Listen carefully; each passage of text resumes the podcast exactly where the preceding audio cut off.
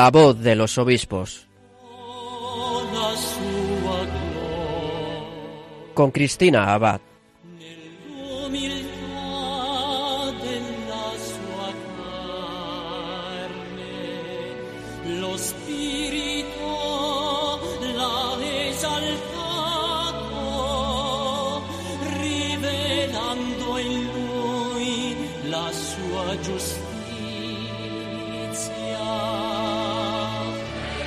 Muy buenas noches, queridos oyentes. Un cordial saludo de quien les habla, Cristina Abad. Comenzamos este último programa de septiembre, ya a punto de empezar el mes dedicado a las misiones. Y bueno, dado que mañana celebramos la fiesta de la patrona de las misiones, Santa Teresita de Lisieux, vamos a imitar a esta Santa Carmelita y vamos a viajar con el corazón para conocer una diócesis nada más y nada menos que en África. Y es que nos vamos a ir hasta Guinea Ecuatorial. Allí nos espera el obispo de Vivellín, Monseñor Miguel Ángel Nguema. Él va a compartir con nosotros su testimonio y nos va a hablar sobre su misión.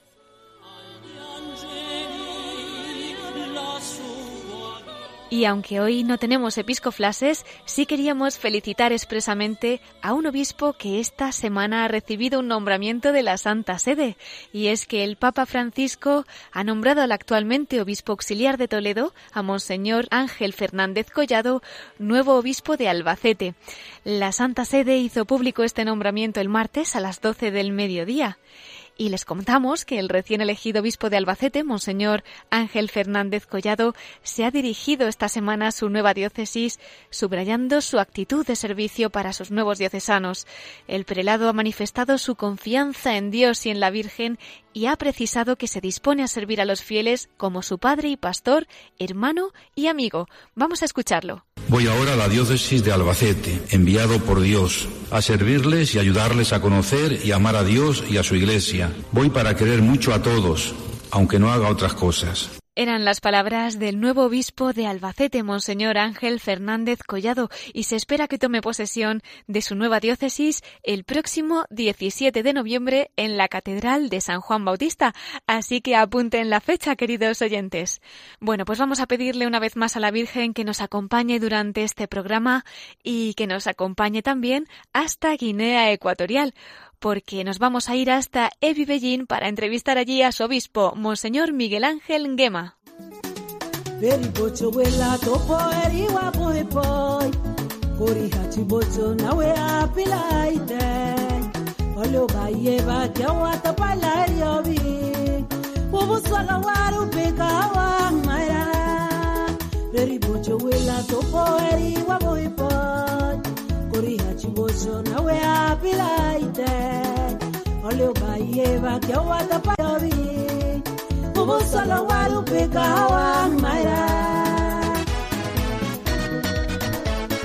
Y con el ritmo de esta canción guineana que nos lleva hasta Evibellín, vamos a acercarnos un poquito a la figura de Monseñor Miguel Ángel Nguema, su obispo salesiano y al que vamos a tener con nosotros esta noche.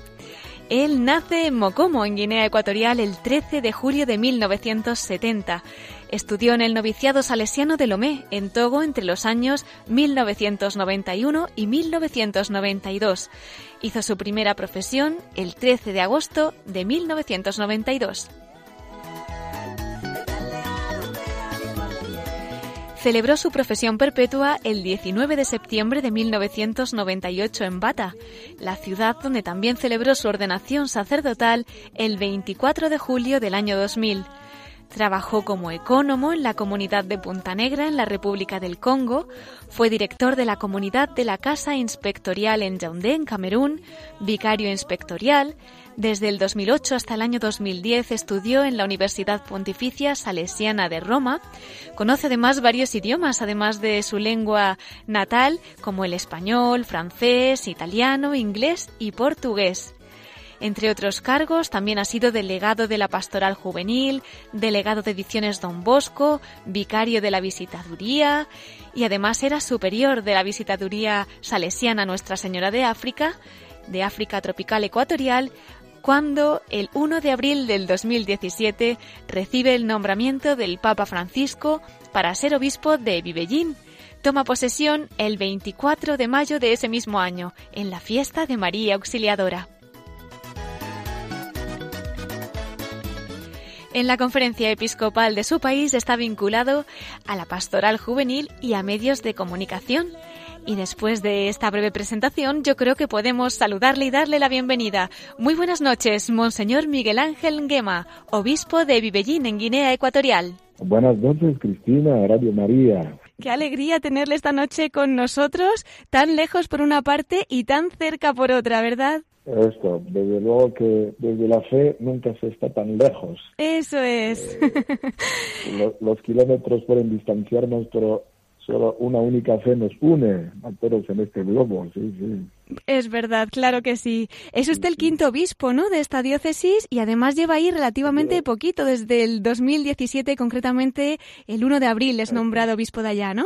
Eso, soy el quinto obispo, el primer obispo eh, fue Monseñor Ildefonso Obama, que está ahora ya jubilado, está en pensión y después siguieron eh, Monseñor Juan Matogo, que es actualmente obispo de, Mata, y después de Juan Matogo estuvo Monseñor Alfredo, que estuvo apenas tres años, 2003-2006. 2006 eh, en el 2011 pues se nombró a Monseñor Juan Giljan, que es actual arzobispo, hasta el 2000 15 que le nombraron arzobispo y en 2017 pues vine yo a la diócesis de Medellín. Eso. Soy el quinto obispo. El quinto obispo.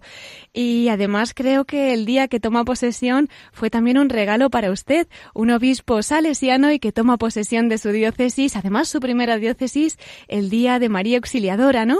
La verdad es que fue para mí como el anillo al dedo, ¿no? Cuando yo estaba en, en estaba destinado, estaba de superior de los salesianos en Yaoundé, cuando me comunican esto de mi nombramiento y el arzobispo de Malabo me llama, me dice, ¿qué día quieres que hagamos la primera misa, eh, la, misa de entronización? Y yo dije, no, no, no lo pensé. Me dijo, déjame, déjame que yo mismo lo voy a pensar lo voy a pensar. Y pronto, dos días después, me mandó, dice el 24 de mayo, ¿eh? porque eres salesiano y yo también soy antiguo de los salesianos. Ah, sí. Pues me cayó bien.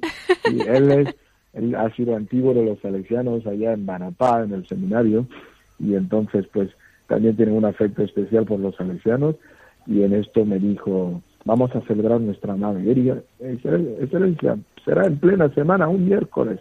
Dice, por nuestra madre, no hay días que importan más o menos. ¿eh? Cuando es día de nuestra madre lo celebramos aquel día.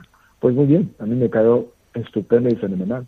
De hecho, cada 24 de mayo ahora, el del 2018, pues eh, he recordado mucho eh, a, la Virgen Auxiliadora aún sin estar con los salesianos, ya en comunidad, simplemente por el hecho de que también fue mi día de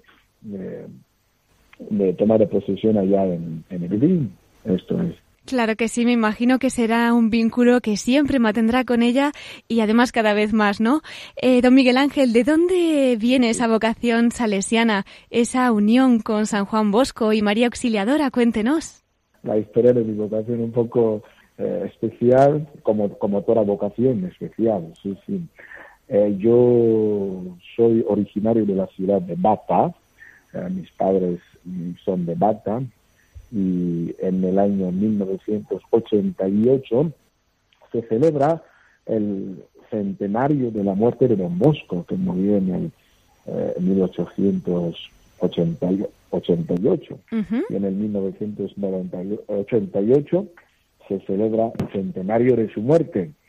Y en aquella ocasión se abre la obra salesiana, porque los salesianos estaban desde los años 82, cuando se volvía a llamar a los religiosos y, la FERE intervino con los religiosos y la Corporación Española.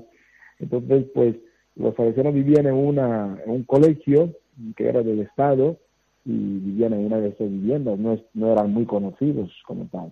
Y estaban construyendo su centro, el Centro Juvenil María Auxiliadora de Bata, y llega que en 88 se inaugura Y yo vengo con mi hermano, el más joven, eh, más joven que yo, y me dice, yo quiero ir a saludar a uno de mis maestros de la escuela primaria y yo quiero que me acompañes. Y nos vinimos a los salesianos y era el padre José Antonio Vega, un, español de Palencia, y, quien nos acoge con tanta alegría como si me hubiera visto antes. Y la primera cosa que me dice, Miguel Ángel, aquí estamos celebrando fiesta. Y don Bosco ha dicho que la fiesta, la verdadera alegría de una fiesta, debe nacer del corazón. Cuando un corazón está manchado por el, por el pecado, eh, no hay alegría que sea profunda. Entonces, ven a confesarte. Yo me quedé, uy, en aquel momento mm, yo, yo, yo tendría los 16 años, 17 años, ¿no? Jovencito. Y dije, pero ¿cómo? ¿Cómo es que este hombre que nunca me ha visto y esto de confesarme? Yo empecé a decirle que yo, yo no, yo no quiero confesar. Dice, no, no, merece la pena. Y ya hacía mucho, al menos más de un año que no me había confesado. Y así me fui a confesar.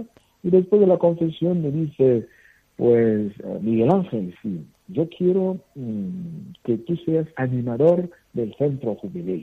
Yo dije, no sé qué es animador. Me dice, ya irás aprendiendo, ya haremos pequeños encuentros de formación y tal. Yo dije, yo vivo, yo vivo lejos. Yo quería poner todas las trabas para no, no, venir porque mi hermano me ha traído aquí, yo nunca he venido aquí y de pronto pues mm, las cosas eh, van rápidas. Cuando yo salgo del despacho, pues me, da unos cuadernillos y tal, y me dicen, eh, ¿has pensado ya lo que quieres hacer el día de mañana? Y yo dije, sí, sí, mi padre me dice que yo tengo que estudiar Derecho y porque es muy sensible a la cuestión eh, social y a la cuestión de la justicia y dice que yo tengo unas inclinaciones porque yo soy leal con mis hermanitos y tal. Entonces me dice, ¿no has pensado nunca ser salesiano? Me dijo así. Yo dije, ¿qué es esto de salesiano? Porque nosotros conocíamos los curas, curas diocesanos y salesiano, me sonaba. Y me dijo, son los curas y los hermanos de San Juan Bosco.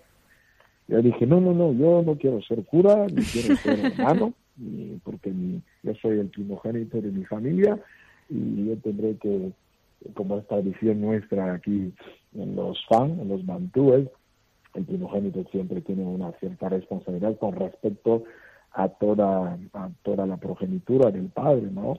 Y un poco el cabeza de familia cuando viene a, faltar el padre. Claro. Y así, pues, eh, yo le respondí, así me fui a casa, pero eh, Cristina, en medio camino, como si otra voz me estuviera diciendo, ¿Por qué has respondido tan pronto? Sí. ¿Por qué has dicho que no quieres ser sacerdote ni salesiano? ¿Qué sabes de esto? Y me fui a casa y no dormí toda la noche, así, como broma, pensando por qué este cura me habrá dicho esto, qué habrá visto en mí, y, y por consiguiente a la mañana siguiente vine a encontrarme con él y le dije, ¿por qué tú me has dicho esto y no lo has dicho nunca a mi hermanito, el más joven? Claro. dice, me ha salido así, me ha salido así porque te veía y tal. Yo dije, no, no, mi padre me ha dicho que el que me sigue, el tercero que me sigue, es el que será sacerdote. Yo no puedo ser sacerdote. Le dice, eh, si, vete a decirlo a tu padre. Si te dice esta respuesta, ven a decirme a mi padre. Así sí, decía mi padre que hay un cura que me ha dicho que quiere que yo sea salesiano, eh, yo no sé qué es salesiano. Y papá dice, ¿qué es esto de salesiano?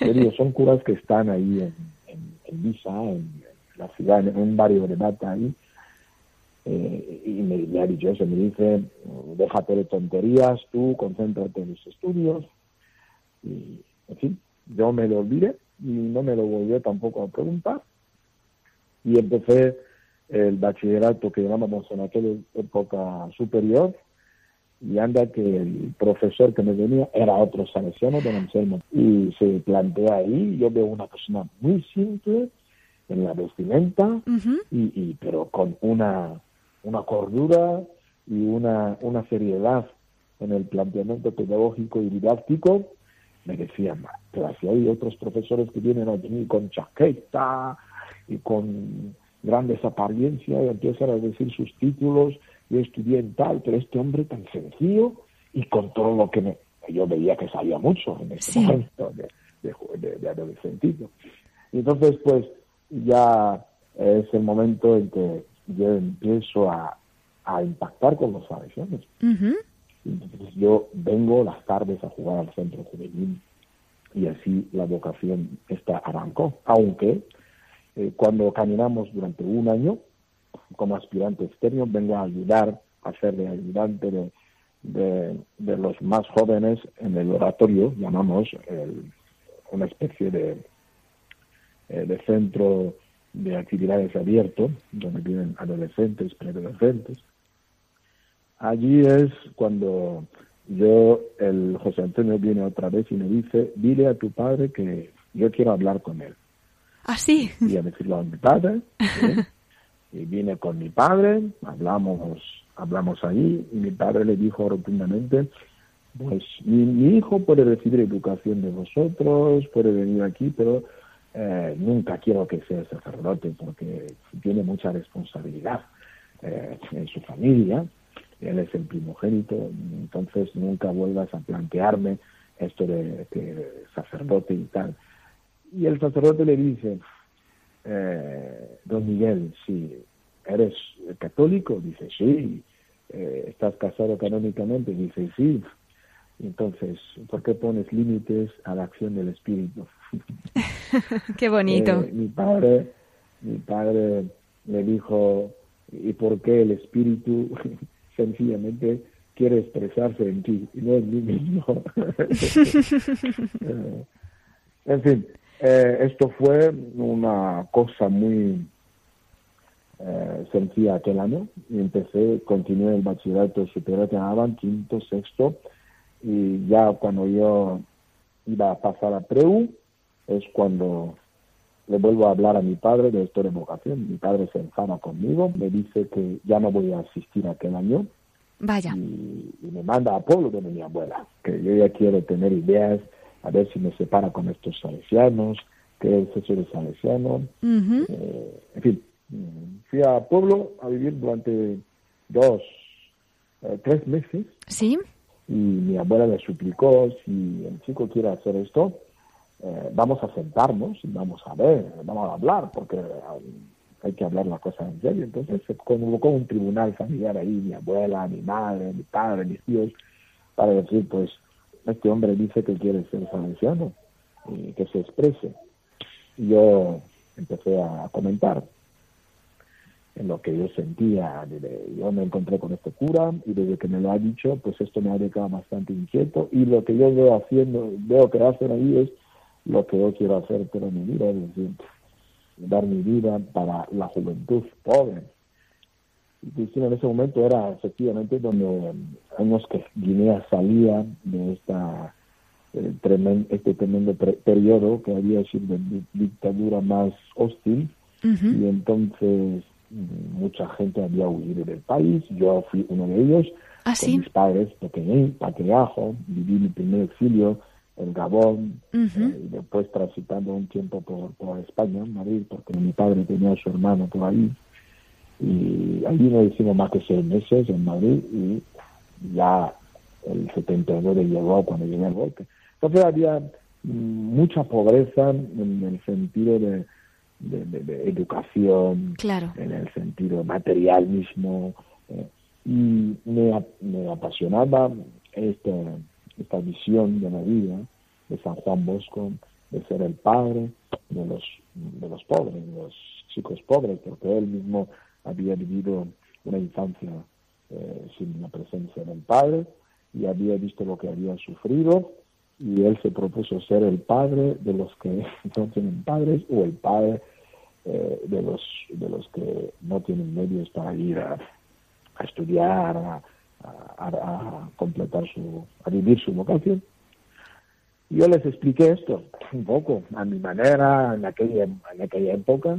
Y mi abuela dice Miguel, Miguel, mi padre también se llamaba Miguel, entonces me dio su nombre. Él me dio Miguel Ángel, él se llamaba Miguel. Dice a su hijo Miguel, eh, yo creo que no tienes que tú escoger lo que los hijos van a hacer mañana. Tú puedes sugerir, pero no puedes decir que esto es lo que tal tiene que hacer, esto es lo que tal tiene que hacer. De hecho, de todo el esquema que tenía de sus ocho hijos, porque somos ocho, el esquema que tenía, solo uno ha llegado a hacer lo que él quería, quería un, hijo médico. Eh, esto sí que llegó a hacerlo, pero el resto, eh, cada uno ha tirado un poco donde le venía la llamada de Dios. Así, así la familia decidió que yo me yo pudiera seguir este camino y mi padre pues eh, me dijo las palabras yo sé que primero a ti te gusta jugar mucho en segundo te gusta pasear. Cuando vas a ir ahí al internado vas a escapar. Yo sé que no vas a hacer mucho tiempo ahí vas a volver eh, y me dice y no es para mañana hoy mismo te lleva te llevo a los salesianos eh, un poco como enfadado como resignado con lo que había dicho su madre entonces vinimos cogí mi maletita y cogí alguna cosita y nos presentamos ante el padre que no nos esperaba. Y mi padre dice, aquí está Miguel Ángel que tú, que, tú querías del Salesiano. Y el Salesiano me dice, Miguel Ángel ha venido. Yo pensaba que iba a decir, pero no lo esperaba hoy, ¿no? Pero él dice, bienvenido a tu casa y tal. Y así ingresé a los Salesianos como aspirante interno mm, en el año eh, 89.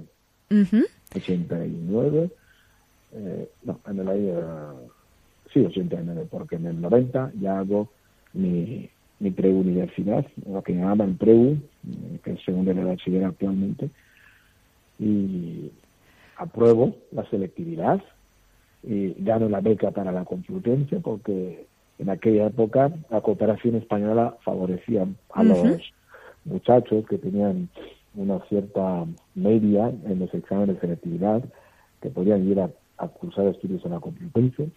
Con algunas compañeras y compañeros, pues éramos siete, ganamos esta, esta beca porque eh, a partir del notable se podía ir. Así, el jefe de estudios, que era la salida, me llama Miguel Ángel, sí, ahora sabes que tienes que ir a la Complutense. Yo dije, hermano Teodoro, no voy a ir a la Complutense, voy a ir al noviciado de los salesianos. Dice, hmm. ¿lo has pensado bien? Yo dije, sí, yo, yo, yo estoy convencido que esto es lo que quiero. Y me dice, no, no, no estás convencido nada, no. Em, empieza a disuadirme, pero al cabo de media hora de diálogo me dice, Miguel Ángel, yo, te, yo quería averiguar que de verdad esto era lo suyo, porque me pintó lo bueno que podía hacer la Complutense, la cara de Derecho, que yo volvería, me lo pintó, y entonces yo siempre decía, no, yo creo que esa selección sería más interesante. Pero tú, testarudo, ¿cómo lo sabes? Bueno, al final me dijo, Miguel, yo quería pesar tu, tu, tu convicción. Haz lo que tu corazón te diga. Y así me fui eh, aquel mismo año, en el 91, al final del 91, me fui a noviciado. Así nació mi vocación. Fui a noviciado en 92, profesé como salesiano y continué los estudios de filosofía. El noviciado lo hizo en Togo, ¿no? Hice el noviciado en Togo. En Lomé. Eh, en Lomé, con éramos 15, 15 compañeros que venían un poco de todas las naciones africanas, porque Togo era el único noviciado de los salesianos y los salesianos ya se encontraban eh, en más de 30 países en África en este momento. Y entonces eh, era el lugar que tenían bastante personal, habían salesianos de España que venían de la provincia de Sevilla y Córdoba, que eran los formadores y tenían gente preparada también en filosofía. De hecho, hicieron una única fuerza para tener un único centro de estudios en lengua eh, francesa en Lomé y otro centro de estudios en lengua inglesa en Nairobi. Yo, habiendo sido exiliado con mis padres tres años, desde los siete años hasta los nueve años, eh, siete, ocho, nueve, sí, en décimo estuve en España, pues aprendí un poco de parvulía de francés en, Gabón, porque me escribieron en unos primeros cursos ahí, y entonces pues a mí me caía bien de no era una lengua que me resultaba muy extraña y ella solamente que lo iba a afrontar a nivel universitario, pues, y es lo que Es lo que dice. Pues qué, qué alegría, ¿no? Cuando el Señor llama y un sacerdote además que es escogido desde la eternidad, pues de cuántos medios se vale y a veces pues también con los dolores que, que conlleva el pues también decírselo a la familia o cuando uno ve que al principio puede tener ciertos obstáculos y, y sin embargo seguro que después el Señor habrá derramado muchísimas gracias también en su familia y que habrán estado contentísimos, ¿verdad?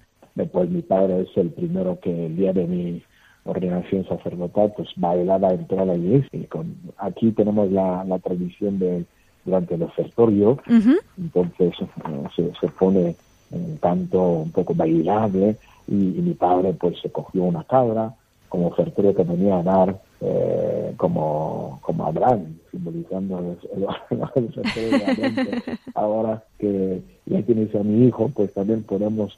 O sea, estuvo muy contento después y me decía Mm, años antes de que él, él muriese, porque se murió en, en 2013, ahora yo, yo llevaba 13 años de sacerdote cuando murió, yo era provincial de los salesianos, y entonces me dice Miguel, sí, eh, no sabes el error que he querido cometer contigo en tu vida, porque yo te veo feliz en lo que haces, y esto es lo que me da miedo, que tú lo hicieras porque alguno te estuviese convenciendo, o que lo hicieras porque algunos amigos quieren seguir la corriente, o porque lo hicieras porque también era, era una realidad, eh, para escaparte de una situación eh, de familia o que veías eh, precaria o pobre, pues, ¿no? Yo he visto que no era nada mm, del todo nada de eso y por esto te bendigo y empezó a bendecirme. Qué bonito. Estábamos en una habitación nuestra en Yaoundé que vino a verme y dijo pues yo voy a dar una pequeña ofrenda también a los salesianos porque eh, con tanto bien que me han hecho yo dije papá allá tú sí, sí. y lo que a mí me ha marcado en este en este itinerario siempre en mi vida salesiana ha sido que a veces muy, muchas veces mm, tenemos a muchachos y a jóvenes, chicas y chicos en torno a nosotros que mm, basta una pequeña provocación, porque podemos creer que, bueno, mm, cada uno lo tiene ya todo fijado en su cabeza, pero yo creo que Dios es también provocador, viene a despertarnos, viene a llamarnos y para que nos acudamos y, y sirve de medios, ¿no? Sí. Y esto lo he tenido siempre presente, lo que me han hecho a mí cuando yo eh, desde que me ordené sacerdote salesiano. Cuando estoy trabajando con muchachos, mm, lo primero que, siempre provoco es, ¿y si te hicieras salesiano? ¿Y si te hicieras sacerdote? ¿Y si Bueno, ya hay, muchas respuestas, pero que el chico no pase en tu escuela 10, 7, 11 años sin que haya recibido una pequeña provocación, una chispa. Y por tu culpa. Claro. Una persona podría no tener las cosas claras hasta tan tarde. Porque esta pregunta, ¿qué quieres hacer el día de mañana? Eh, no, no, has pensado nunca en ser sacerdote o salesiano, pues de alguna manera mmm, puedes sacudir en una cierta comodidad donde la persona pues no se daba el tiempo para pensar en estas cosas y se dice, bueno, cuando yo sea mayor, cuando ya pensaré, ya pensaré y uno no acaba de determinarse, ¿no? Yo creo que es tarea del educador también eh, despertar, despertar este, este, sentimiento en el corazón eh, del joven, despertar el, el, sentimiento de querer responder a una llamada, no necesariamente salesiana o, o religiosa, sino también plantearse el problema del sentido de su vida.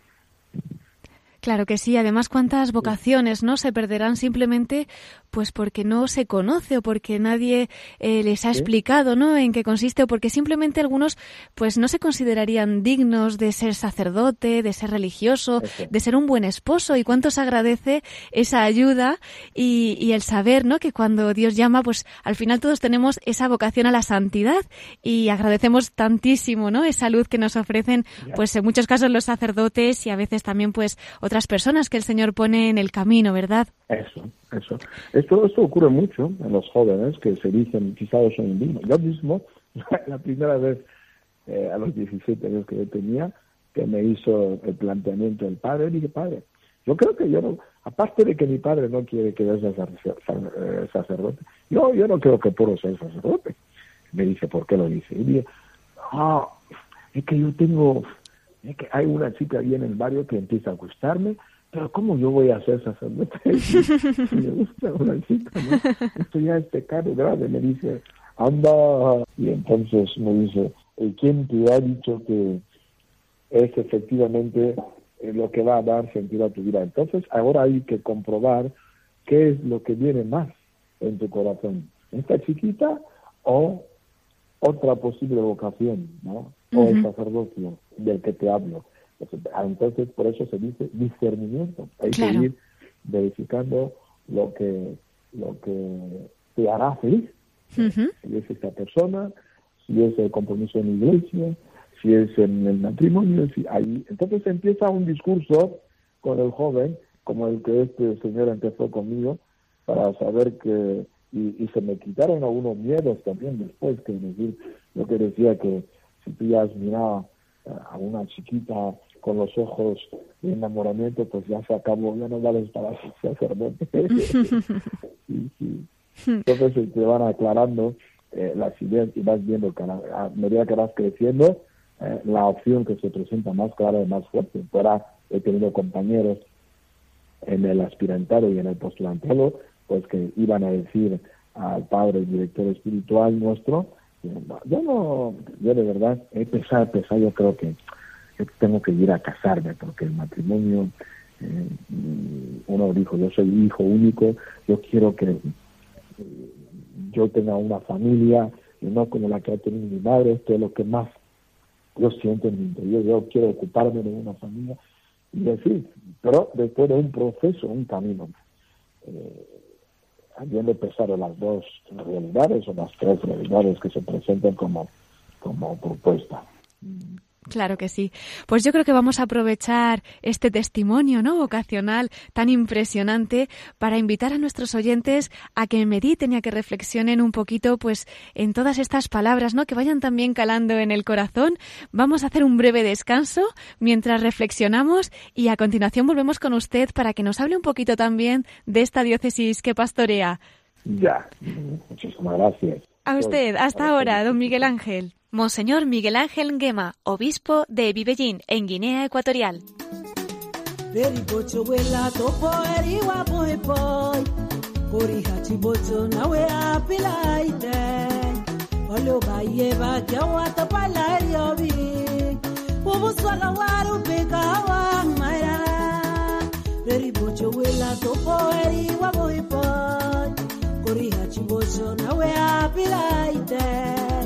Oliobaye bakyawata payobi ubusolo warupika hawanmaira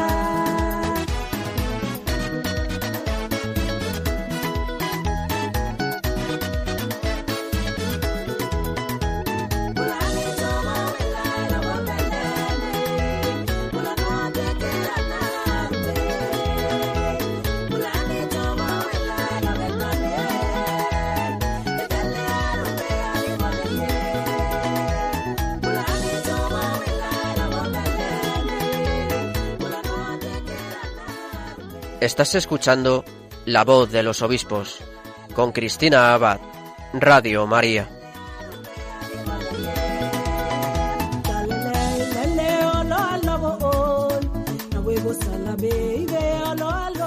Y continuamos con Monseñor Miguel Ángel Nguemabi, obispo de Bebillín. Él ha estado con nosotros en esta primera parte del programa compartiendo esta noche el testimonio de su vocación. Y bueno, pues ahora continuamos con él para que nos hable también un poquito de esta diócesis en la que lleva relativamente poco tiempo, ¿verdad, don Miguel Ángel? Desde hace, pues, año escaso, ¿no? Un año y cuatro meses. Pues cuéntenos, ¿cómo es esta diócesis de Bebillín de Guinea Ecuatorial? Pues la diócesis de Medellín es eh, fruto del desmembramiento de lo que era la gran diócesis de Bata, que abarcaba toda la región continental de Guinea Ecuatorial, eh, que son unos, unos 24 mil kilómetros cuadrados por ahí. Entonces había una única diócesis, que era la diócesis de Bata, y la otra diócesis que era la de la, la parte insular, Malabo, sí. Santa Isabel en aquel momento. Eh, y con la visita del, del, del Papa a Guinea Ecuatorial, eh, entonces eh, se planteó la cuestión de ir ya reestructurando el mapa de la presencia eclesial en Guinea Ecuatorial y así surge la gran intuición de crear la diócesis de Edibeín. Así marchar el Papa a Roma y no tardaron meses. en el octubre del 1982 se erige canónicamente la diócesis de Edibeín. Yo puedo decir que una maravillosa diócesis. Eh, la suerte que me ha tocado es que cuando me nombran se desmembra también la diócesis de Edibeín. Eh, que da nacimiento a otra nueva diócesis que llamamos hoy, llamamos hoy la diócesis de Mongomo, lo cual hace que la extensión física de mi diócesis se redujo de mitad, ¿no? de mitad. Y esto pastoralmente hace, hace que el pastor esté un poco más cerca de sus, de sus feligreses, claro. visitando, mm, y la suerte que tenemos actualmente eh, en Guinea Ecuatorial es que llegar a los poblados ya no es eh, ya no es un trauma como lo fue en el pasado, ¿no? Porque las carreteras no existían, porque había que no había medios de comunicación. Hoy por hoy, pues las carreteras llegan a todos los pueblos y teniendo una una diócesis de unos 3.000 eh, kilómetros cuadrados y con 250.000 eh, habitantes, sabiendo que el 80% es cristiana católica, hay un 10% que es mm, de la iglesia reformada eh, protestante y después otros que son más bien algún musulmán y tal. Pues cae bien, la dimensión cae bien en lo que es la, el trabajo del pastor, aunque por el momento estamos eh, con pocos curas porque Poquitos. se dividió la diócesis eh, ahora tengo en la diócesis tengo 26, 26 curas activos mm, diocesanos y dos, bueno, que son están enfermos ya con la edad. Sí. Y, y hay unos unos 10 10 10 religiosos, perdotes. ¿Y seminario tienen?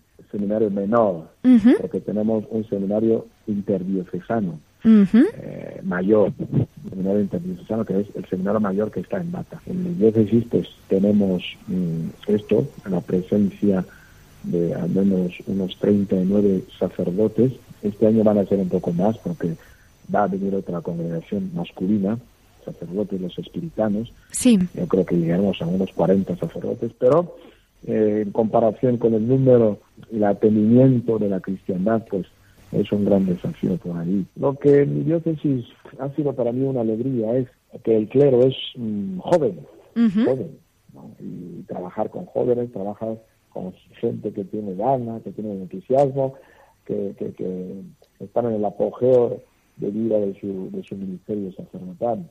Es una gracia, es también, es también un reto el acompañamiento de estos jóvenes. Claro que sí. También necesitan, necesitan un poco de sabiduría sin para duda. no echarse eh, sin, sin medida y sin, eh, sin, sin sabiduría a, a, la acción pastoral. ¿no? Y también necesitan cultivar la interioridad. Pero para mí es una suerte el que el 80% de mi presbiterio sea debajo de los 40 años. Debajo de los 40 años. Desde luego. ¿Y las familias, don Miguel Ángel? ¿Cuál es la situación de las familias allí en su diócesis? ¿Las principales necesidades o el apostolado que se hace? Como lo típico de una diócesis como la nuestra, que es rural, una diócesis rural, si sale de la ciudad de vivir, pues el resto son pueblos, gente campesina.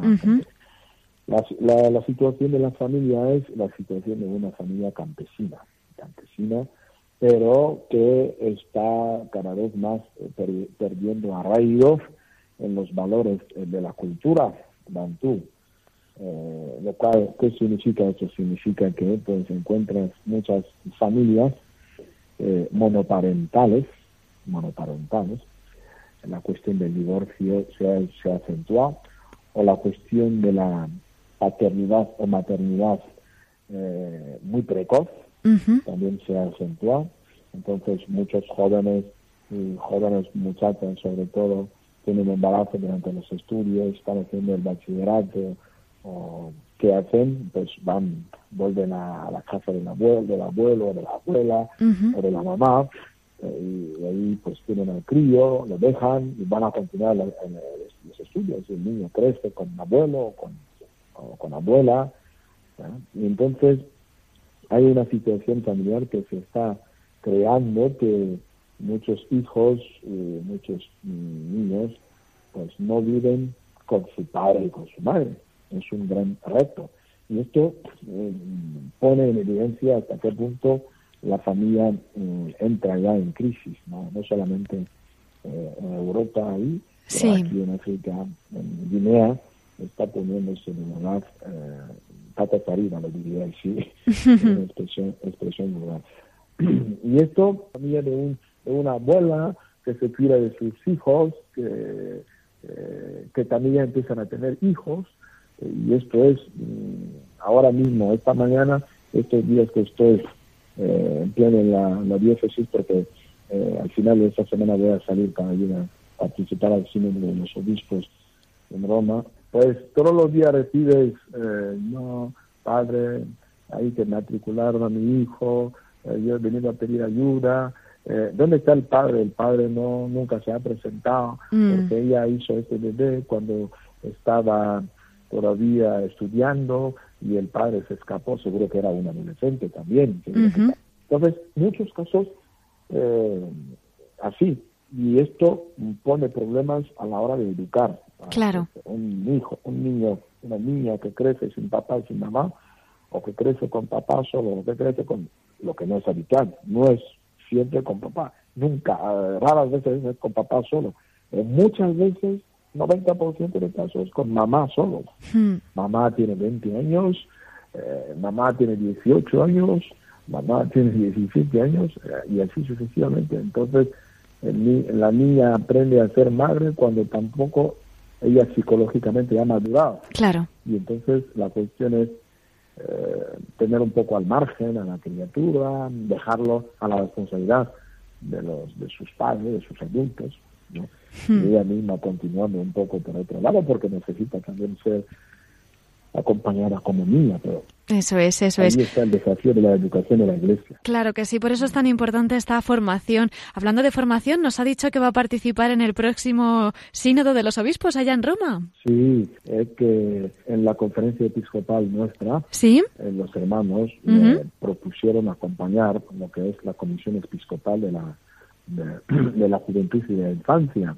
Y entonces, pues, eh, planteándonos la participación al sínodo, ellos han dicho, mis hermanos dijeron, tú con tu carisma salesiano también y con el trabajo que llevas a nivel de la conferencia episcopal, pues eh, es menester que usted vaya a participar eh, en nuestro nombre a, al sínodo de los obispos que trata efectivamente sobre este tema de la juventud. A mí me cae bien, me cae muy bien. No, no digo que todo vaya a resolverse en el sínodo, pero yo creo que, que la Iglesia tome conciencia de la realidad juvenil hoy, que nos pone retos a nosotros los adultos, es muy importante. Voy con mucha expectativa también al sínodo, en el sentido de que es una primera vez que voy a participar a a un evento de esta de esta índole de, a nivel de iglesia y al mismo tiempo con ojos para, para aprender y ojos para y vida para, para compartir también lo que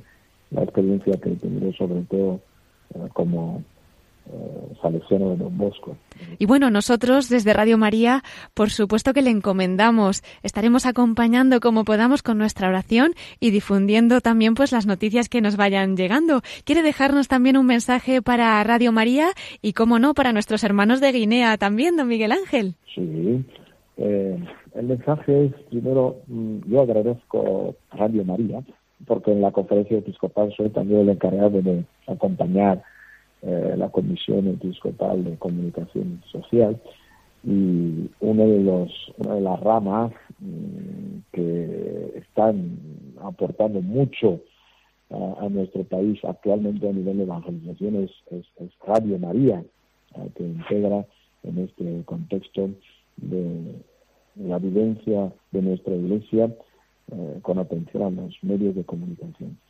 Eh, Radio María en Malabo y en Bata están efectivamente haciendo mucho bien a muchos hogares, porque muchos hogares pueden escuchar la palabra de Dios desde sus casas, pueden eh, también seguir la vida de la iglesia local, la iglesia eh, mundial, la, iglesia, la gran comunidad de la iglesia universal, a través de Radio María. Entonces es un servicio insustituible eh, para la vida de nuestra iglesia. Yo estoy viendo otro dinamismo en los poblados donde alcanzan a, a tener la radio. Desgraciadamente en mi diócesis no llega todavía la cobertura hasta allá, pero en los pueblos antes de llegar a mi diócesis, pues ves gente que escucha o en los taxis en Bata, eh, cogí un taxi del aeropuerto a la comunidad salesiana de Bata, pues escuchando Radio María. quiero agradecer de verdad a, Radio María por esta proximidad que manifiesta en la comunidad cristiana de Guinea Ecuatorial, es decir, pone Dios cerca de la gente, pone el mensaje de Dios cerca de la gente y en sus ocupaciones diarias eh, y en esto. Y quiero también pues decir a que Radio María pues siga sin desánimos evangelizando a través de este instrumento a nuestra sociedad eh, y sin miedos. Y yo quería pues confiar también en Radio María y a todos los que nos escuchan, los cristianos, pues para que recen eh, por este encuentro del Santo Padre con los obispos que empieza el día 3 de octubre y que termina el día 28 de octubre. Que toda la comunidad se, se ponga también en oración para que este sínodo eh, tenga repercusiones eh, positivas para nuestra iglesia y para nuestra sociedad. Cuente con nuestras oraciones, vamos a confiárselo todo a la Virgen, lo ponemos en su corazón y también desde su corazón inmaculado vamos a concluir esta entrevista. Por eso queríamos invitarle, don Miguel Ángel, a que compartiera con nosotros en esta última sección de la voz de los obispos desde el corazón de María, pues alguna anécdota, experiencia, vivencia que haya tenido especialmente muy dentro de este corazón de la Virgen. Sí, muchísimas gracias, Cristina. Eh, lo, que me viene así a compartir como una experiencia que a veces hace que yo sepa reírme de mí mismo y saber que Dios es el que conduce cada una de nuestras vidas. Es, pues, cuando yo me, me ordené, me ordenaron sacerdote del año 2000, eh, yo ya me habían nombrado, mis superiores me habían nombrado ir a una comunidad, una comunidad que me encantaba y entonces acogí con mucha mucha alegría el destino.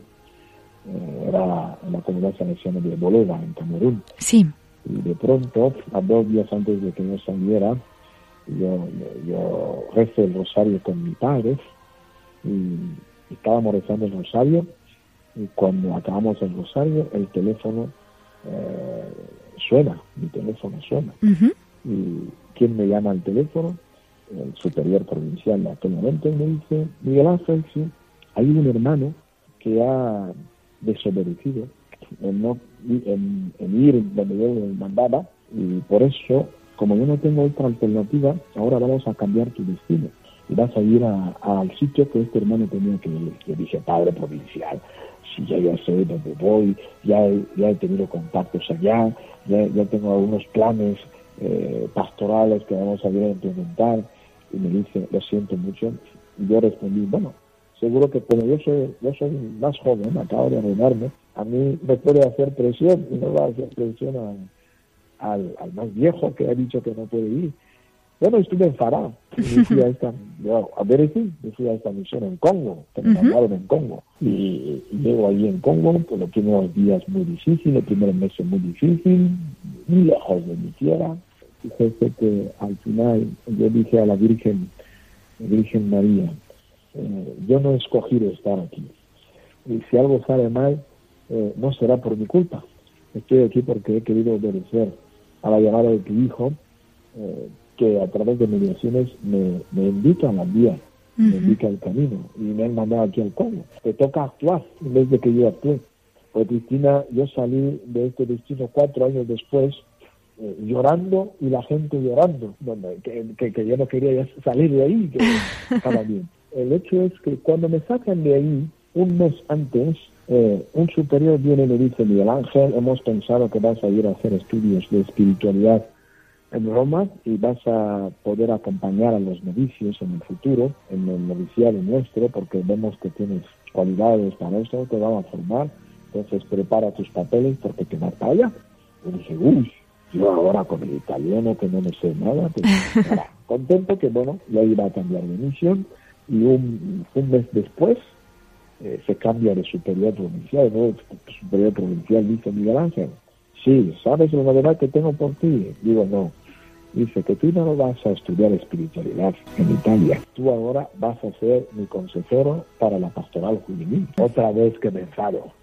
Que me enfado, que manda si ya tenía esto previsto, que ya tenía tal. Y bueno, vengo a la casa provincial que estaba en Camerún para iniciar mi servicio ahí, pero me aburo porque hasta este momento había sido salesiano de terrenos, en la parroquia, en los centros juveniles, en los centros profesionales, estaba ahí y me apasionaba estar con los muchachos. Ahora vengo a estar en un despacho, los chicos no están, eh, que hay que coordinar y otra crisis que me entró, dije otra vez, Virgen María, tú sabes por qué me llevas. Si esto también es ser salesiano en un despacho, dame la alegría de servirte desde este despacho o como quieras, pero no hagas que me sienta infeliz, porque no.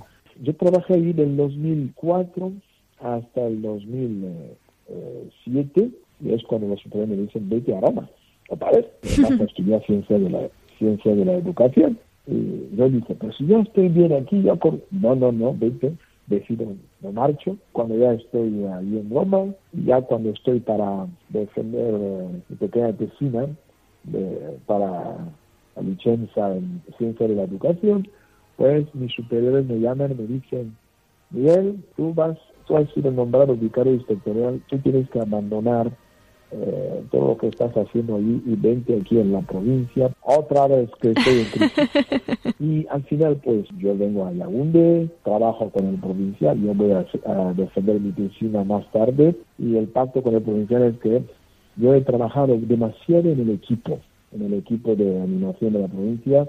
Cuando lleguemos a 2014, que el periodo vence de seis años del, del provincial, eh, yo también me marcharía a trabajar en, terreno otra vez. Sí, sí, porque me dice, sí, estoy de acuerdo contigo. Mientras que cuando yo estaba preparando, eh, ahora sí que me voy a trabajar en el terreno, se hace la consulta para los provinciales, a mí me toca, si me escapara. Yo dije, me han dicho que yo voy a ir a descansar o a trabajar en el terreno. Ahora dice, esto no depende de mí, esto viene de Roma. otra vez empiezo y empiezo a rezar a la Virgen María. ¿Qué me quieres finalmente? Que no donde yo pienso es donde me llevas. Y, así fue. Y apenas empiezo, uno, dos, el tercer año de mi provinciado es cuando también el Papa Francisco interviene en mi camino allí para decir, deja de provincial, vas a ser de obispo. Yo, yo, yo dije a mis curas, ya no voy a planificar nada He puesto todo en las manos de la Virgen María y como me tenéis aquí en medio de nosotros, he venido haciendo planes. Yo que todos mis planes han fracasado. El plan de Dios no fracasa. Así que es una pequeña experiencia que tengo y que le doy gracias siempre al Señor, eh, dado este corazón muchas veces de saber dejarme llevar, dejarme llevar. Y que no me he puesto en una especie de rebeldía, aunque muchas veces ha sido como una resignación, pero una resignación que más tarde me ha dado siempre la alegría de haber hecho lo que alguien me pedía que es Dios. Pues con esas palabras nos vamos a quedar y siempre como usted, pues intentando mirar a la Virgen para poder, como ella, obedecer siempre la voluntad de Dios. Querido don Miguel Ángel, ha sido un gusto, un honor tenerle con nosotros aquí en La Voz de los Obispos y bueno, como ya sabe, tiene aquí su casa, así que le esperamos cuando quiera en nuestro programa. Muchísimas gracias, Cristina. Quiera Dios que un día pues esté de verdad presente eh, en vuestros estudios y saludar y, ver caras que aquí no aquí no me imagino quiénes están detrás de este micrófono. Claro que sí, pues le esperamos, le esperamos en España, don Miguel Ángel. ¿Nos da una bendición para terminar? Sí, el Señor esté con vosotros. Con tu espíritu. La bendición de Dios Todopoderoso, Padre, Hijo y Espíritu Santo descienda sobre vosotros y os acompañe siempre. Amén. Amén.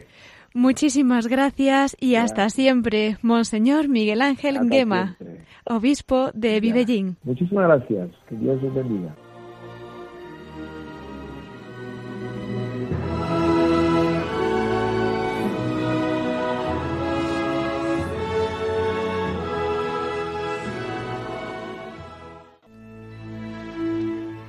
Pues queridos oyentes, ya saben que el tiempo en la radio pasa muy deprisa, así que hemos llegado al final, tenemos que despedirnos. Eso sí, les vamos a recordar antes nuestro correo electrónico para todos aquellos que nos quieran escribir.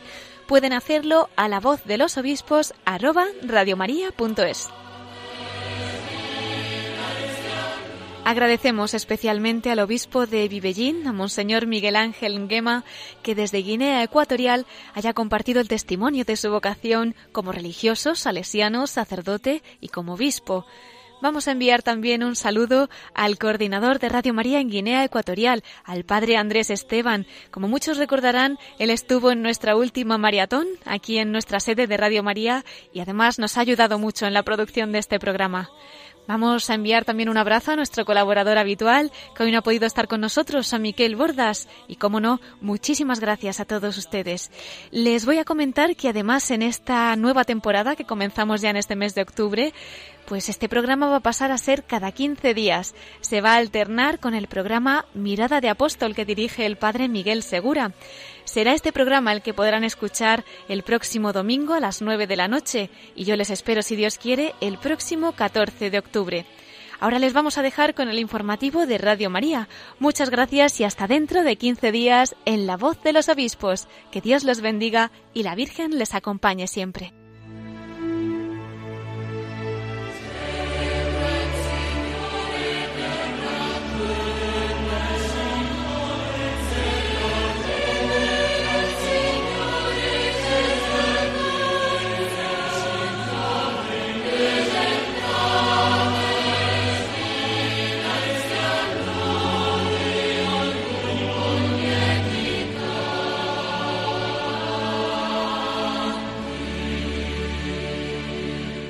Han escuchado la voz de los obispos. Con Cristina Abad.